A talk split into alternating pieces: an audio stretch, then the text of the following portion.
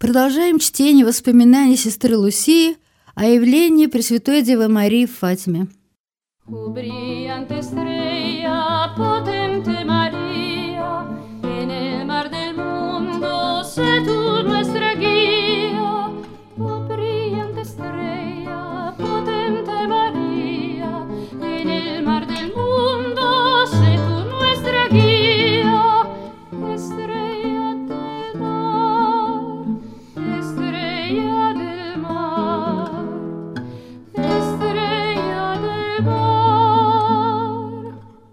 История явлений.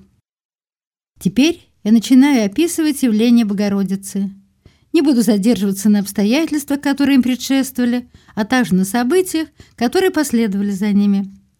13 мая 1917 года я играла с Франсишку и Жасинтой на вершине склона Кова-Даирия. Мы строили стену вокруг куста, когда внезапно увидели сияние, подобное молнии. «Лучше пойдем домой», — сказала я моим маленьким друзьям. «Сверкает молния, может начаться гроза». Мы начали спускаться по склону горы и гнали перед собой овец по направлению к дороге. Когда мы были почти на середине склона, рядом с большим скальным дубом, мы внезапно увидели еще одну молнию, и в нескольких шагах от нас на дубе появилась женщина в белой одежде, сиявшая ярче солнца. Она излучала свет ярче того, который пронизывает хрустальный сосуд, наполненный водой.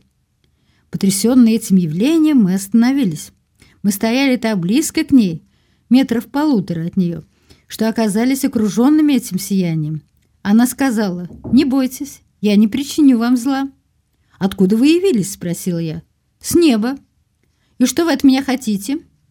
«Я пришла, чтобы попросить вас приходить сюда в течение шести последующих месяцев каждого 13 числа в одно и то же время.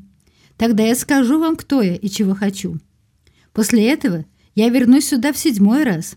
Действительно, Богородица явилась Лусии 16 июня 1921 года перед ее отъездом с личной вестью для нее. Я тоже попаду на небо? Да. И Жасинта тоже. И Франсишку тоже. Но он должен будет прочитать много раз Розари. Я помню, что спросила еще о двух недавно умерших девушках, которые были моими подругами. Об одной из них она сказала, что та до страшного суда останется в чистилище, то есть на очень долгое время. Богородица спросила, «Хотите ли вы предать себя Богу, чтобы переносить все страдания, которые Он вам пошлет, во искупление грехов, которые так оскорбляет Его, и ради обращения грешников?» «Да, мы хотим». «Тогда вы должны будете много страдать но милость Божия будет вашей силой». При словах «милость Божия» она раскрыла ладони и передала нам яркий свет, который как бы отражался от них. Он проник нам в грудь до самой глубины души, и мы почувствовали себя погруженными в Бога, который был этим светом. Мы упали на колени под действием этого света и очень искренне повторяли «О, Пресвятая Троица, я молюсь Тебе, Боже мой, я люблю Тебя в святом таинстве». Через несколько мгновений Богородица добавила «Читайте каждый день розарий, чтобы земля обрела мир и войне пришел конец».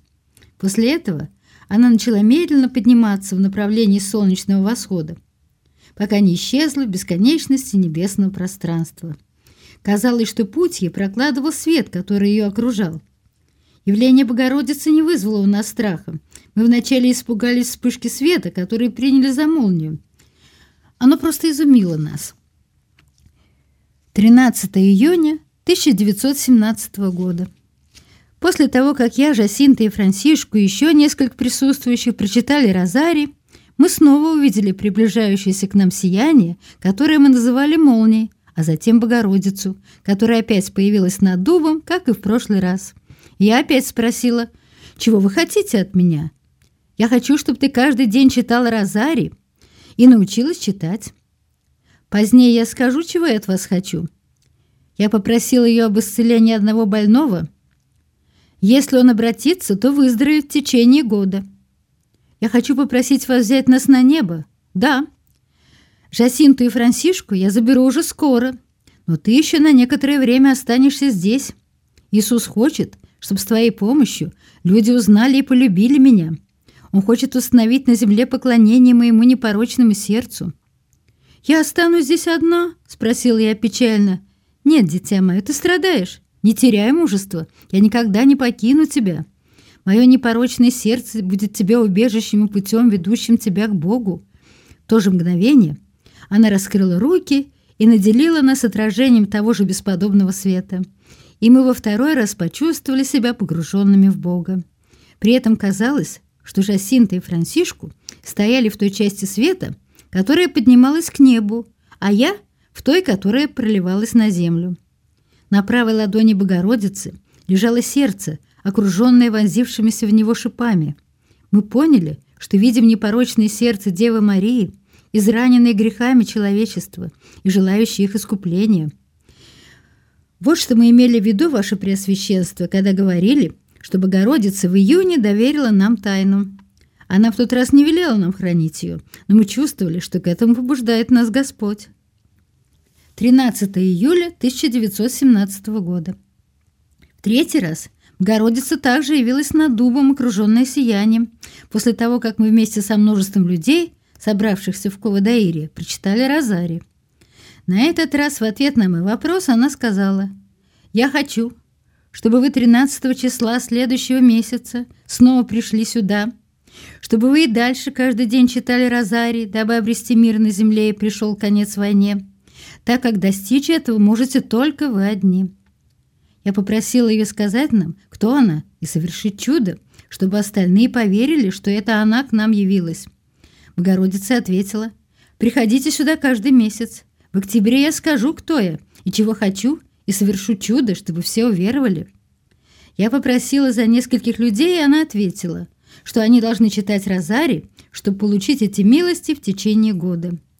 «Жертвуйте за грешников», — продолжала она, «и часто повторяйте, особенно принося жертвы. О Иисус, я делаю это из любви к Тебе, ради обращения грешников и искупления грехов, содеянных против непорочного сердца Девы Марии». При последних словах она, как раньше, распростерла руки. Казалось, сияние, исходящее из ее ладони, пронизало землю.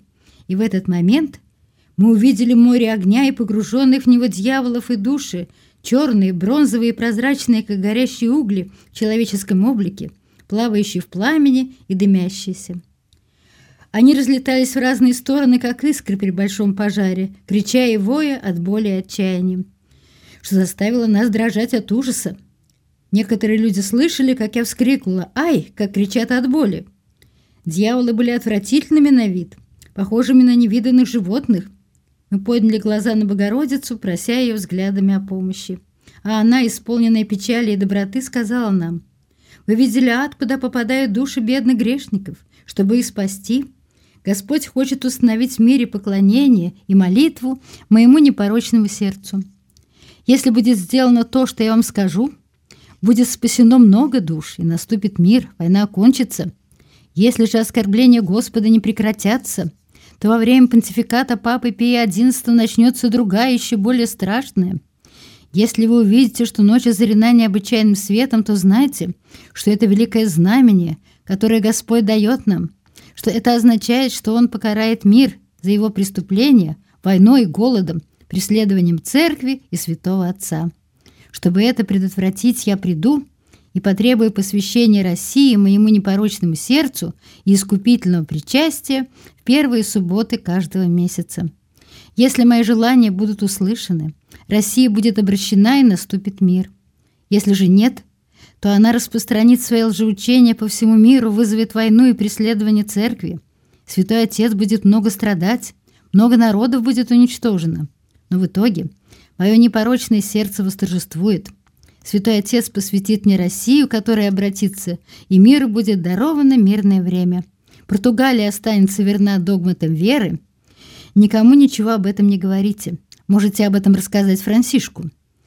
И еще она сказала, когда будете читать Розари, то после каждой части, то есть после каждой молитвы «Отче наш», говорите «О мой Иисус, прости нам наши грехи, спаси нас от адского огня и приведи на небо все души, особенно те, которые более всего нуждаются в твоем милосердии. Когда она умолкла, я через некоторое время спросила, «Хотите ли вы еще чего-нибудь от меня сегодня?» «Нет, сегодня я ничего больше не хочу». И, как всегда, она поднялась в небо в восточном направлении и исчезла за горизонтом. 13 августа 1917 года. Это было в тот же день, когда мы вернулись из вилла Нова де Урем, из тюрьмы. Лусия ошибается. Это произошло в следующее воскресенье, 19 августа. Когда я с Франсишко и его братом Жоаном гнала овец в Оленюс, я почувствовала что-то сверхъестественное, приближающееся к нам, и поняла, что сейчас явится Богородица. Мы послали Жоана за Жасинтой. Вскоре после ее прихода мы действительно увидели Богородицу над одним из деревьев. «Что вы от меня хотите?» «Я хочу, чтобы вы пришли в Кова-Даирье 13-го и что вы по-прежнему каждый день читали Розари. Последний месяц я совершу чудо, чтобы все уверовали. А что нам делать с деньгами, которые люди оставляют в Кова-Даирье? Их оставляли под дубом, над которым являлась Пресвятая Дева. Вам следует сделать двое носилок – ты, Жасинта, еще две девочки в белых одеждах понесете одни, а Франсишку еще три мальчика другие. Деньги на носилках будут предназначены на праздник Богородицы Розария, а остаток их на капеллу, которую должны будут построить. Я прошу вас, исцелите несколько больных. Да, в течение года я исцелю некоторых. Молитесь, много молитесь и приносите жертву за грешников, потому что много душ попадет в ад – так как никто за них не молится и не приносит жертв, и она снова, как обычно, удалилась в направлении востока. 13 сентября 1917 года. Когда пришел долгожданный час, час встречи с Богородицей, мы трое должны были пробираться сквозь огромную толпу. Все дороги были забиты людьми, все хотели видеть нас, говорить с нами – Люди бросались перед нами на колени и умоляли передать их просьбу Богородице. Те, кто не мог до нас добраться, кричали издалека. «Ради милости о Бога, попросите Богородицу, чтобы она была милосердной» и просили об исцелении больных или о других милостях. Некоторые, чтобы видеть нас и передать свою просьбу, забирались на деревья и стены, мимо которых мы должны были пройти. Когда я теперь читаю в Новом Завете о чудесах, совершаемых Спасителем во время его путешествия через Палестину, я вспоминаю об этих событиях, которые мне дано было пережить ребенком на нищих дорогах и тропах из Алюстреля, Фатиму и Кова-Даирия. Я благодарю Бога и жертвую ему веру нашего доброго португальского народа. Наконец мы дошли до скального дуба в Кова-Даирия и начали вместе со всем народом читать Розарий. Как всегда, вскоре после молитвы мы увидели сияние, а затем Богородицу над дубом. Она сказала, «Продолжайте читать Розарий, чтобы спросить конец войне. В октябре явится Господь, Матерь Божия скорбящая, Богородица Кармельская, Святой Иосиф с младенцем Иисусом, чтобы благословить мир. Господь доволен вашими жертвами, но Он не хочет, чтобы вы спали с веревкой. В предыдущих воспоминаниях Лусия рассказывала о грубой веревке, которую дети носили под одеждой, чтобы она причиняла им боль. Это была одна из их жертв. Носить ее только днем. Меня так много людей просили спросить у вас милости, исцелить больных, глухонемых. Да, некоторых я исцелю, некоторых нет. В октябре я сотворю чудо, чтобы все уверовали. И вот наступил 13 октября. Мы вышли из дома довольно рано, так как везде были массы народа, и нас могло это задержать в пути. Дождь лил ручьями. Моя мать, которая страшно боялась, что этот день станет последним днем моей жизни, захотела сопровождать меня. По пути повторились сцены прошлого месяца, но было это еще трогательнее, чем в прошлый раз. Даже грязь не могла удержать людей от того, чтобы они вставали перед нами на колени. Когда мы пришли в Кова-Даири, я по наитию обратилась к людям с просьбой закрыть зонтики, чтобы прочитать розарий. Когда Богородица явилась, она сказала, «Здесь должна быть построена капелла, малая церковь, мою честь. Я Богородица Розария. Надо и дальше читать розарий каждый день. Война подходит к концу, скоро солдаты вернутся домой. Я бы хотела о многом попросить вас. Не могли бы вы вылечить нескольких больных и обратить некоторых грешников и еще о многом другом. Некоторых да, некоторых нет. Они должны исправиться и просить о прощении своих грехов. И продолжала еще печальнее. Они не должны больше оскорблять Господа, который так ими уже оскорблен. Она раскрыла руки и заставила сиять солнце. Когда она поднималась, ее собственный свет отразился в солнечном сиянии. Это и было причиной, по которой я воскликнула, что все должны посмотреть на солнце. Я не имела в виду привлечь внимание народа. Я не осознавала в этот момент присутствия других людей. Я сделала это по внутреннему наитию. После того, как Богородица исчезла, мы увидели рядом с солнцем святого Иосифа с младенцем Иисусом на руках и Богородицу в белом одеянии с голубым плащом.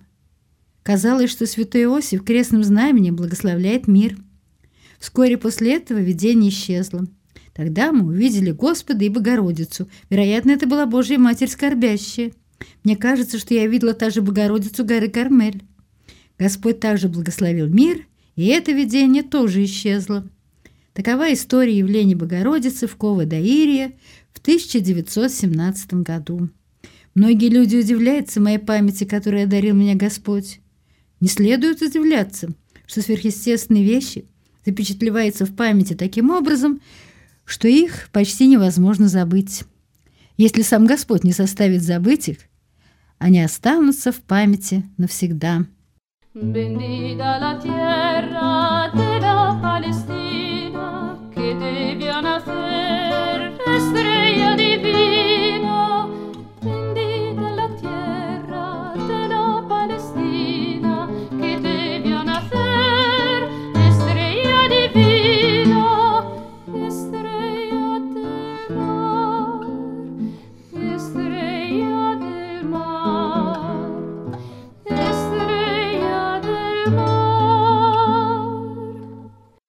Великое обещание сердца Девы Марии – явление в Понтеведеро. Еще одно видение было у сестры Лусии 13 июня 1929 года в Испании, в Туе, когда она молилась в часовне. 17 декабря 1928 года она пошла к дарохранительнице, чтобы спросить у Иисуса, каким образом она может осуществить просьбу, обращенную к ней. Является ли частью тайны, которую Богородица сообщила им, создание моления непорочному сердцу Девы Марии? Иисус дал ей услышать следующие слова, сказанные ясным голосом. «Дочь моя, запиши все, о чем тебя просят, и все, что Пресвятая Дева Мария открыла в явлении, в котором она говорила об этом молении, напиши тоже». Что касается остальной части тайны, храни в дальнейшем молчании. Вот что в 1918 году было ей открыто в этом отношении.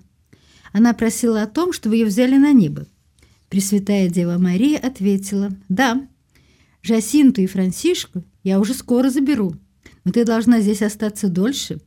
Иисус хочет использовать тебя, чтобы люди узнали и полюбили меня. Он хочет основать в мире моления моему непорочному сердцу. Тому, кто будет участвовать в этом, я обещаю спасение, и эти души будут любимы Богом, как цветы, которые я поставлю, чтобы украсить его престол. «Я останусь здесь одна?» — спросила она печально. «Нет, дитя мое, я никогда не покину тебя.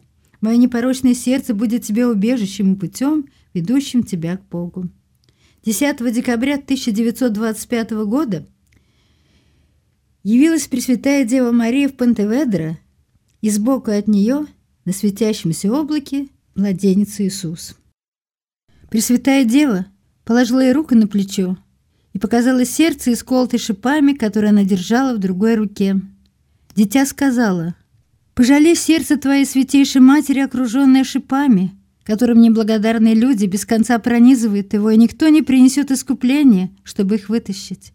После этого Пресвятая Дева Мария сказала, «Дочь моя, взгляни на мое сердце, окруженное шипами, которые неблагодарные люди богохульством и неблагодарностью бесконечно пронизывают. Старайся хотя бы ты сама утешить меня.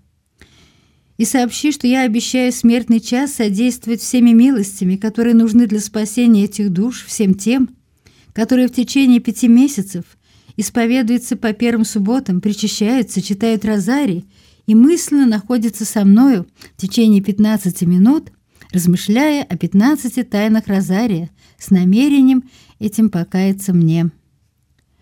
15 февраля 1926 года Луси снова явился младенец Иисус. Он спросил ее, распространила ли она уже моление его матери. Она объяснила ему трудности, которые были у ее духовника, и сказала ему, что мать игуменя готова его распространить. Но духовник объяснил, что для нее одной это непосильно.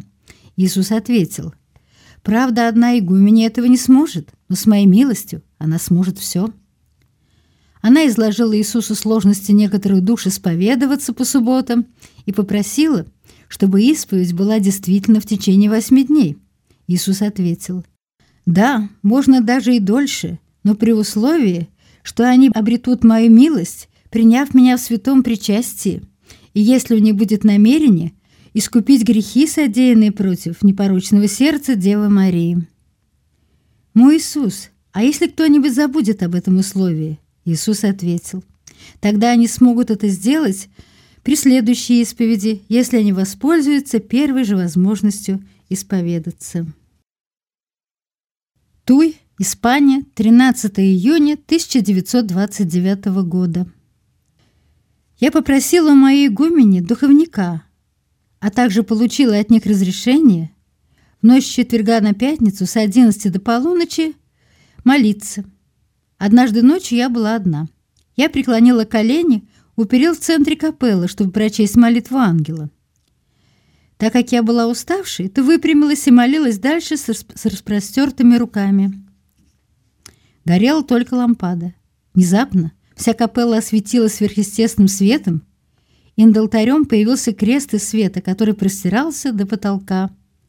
В ясном свете был виден в верхней части креста и верхняя часть фигуры человека, голубь на груди тоже из света, и пригвожденное к кресту тело другого человека. Несколько ниже пояса, паря в воздухе, виднелась чаша и большая хостия, на которые падали капли крови, которые текли с лица и из раны на груди распятого. С хостии капли соскальзывали в чашу. Под правой перекладиной креста стояла Богородица – это была Фатимская Богородица с непорочным сердцем в левой руке, без меча и роз, но в терновом венце и с пламенем. Под левой перекладиной креста были большие буквы, бегущие на алтарь, которые образовали слова, как будто из кристально чистой воды «Милость и милосердие». Я поняла, что мне была показана тайна Святой Троицы и приняла откровение об этой тайне, которое мне запрещено открывать конце Богородица сказала мне, «Пришел момент, когда Господь призывает святого Отца в единении со всеми епископами мира посвятить Россию моему непорочному сердцу. Таким образом, Он обещает спасти ее. Так много душ погибает по справедливости Господа за те грехи, которые они творят против меня, что я прошу искупления. Принеси себя в жертву за это и молись». Я рассказала об этом моему духовнику, который поручил мне записать то, чего желает Богородица. Вот на этом сестра Лусия заканчивает свои воспоминания.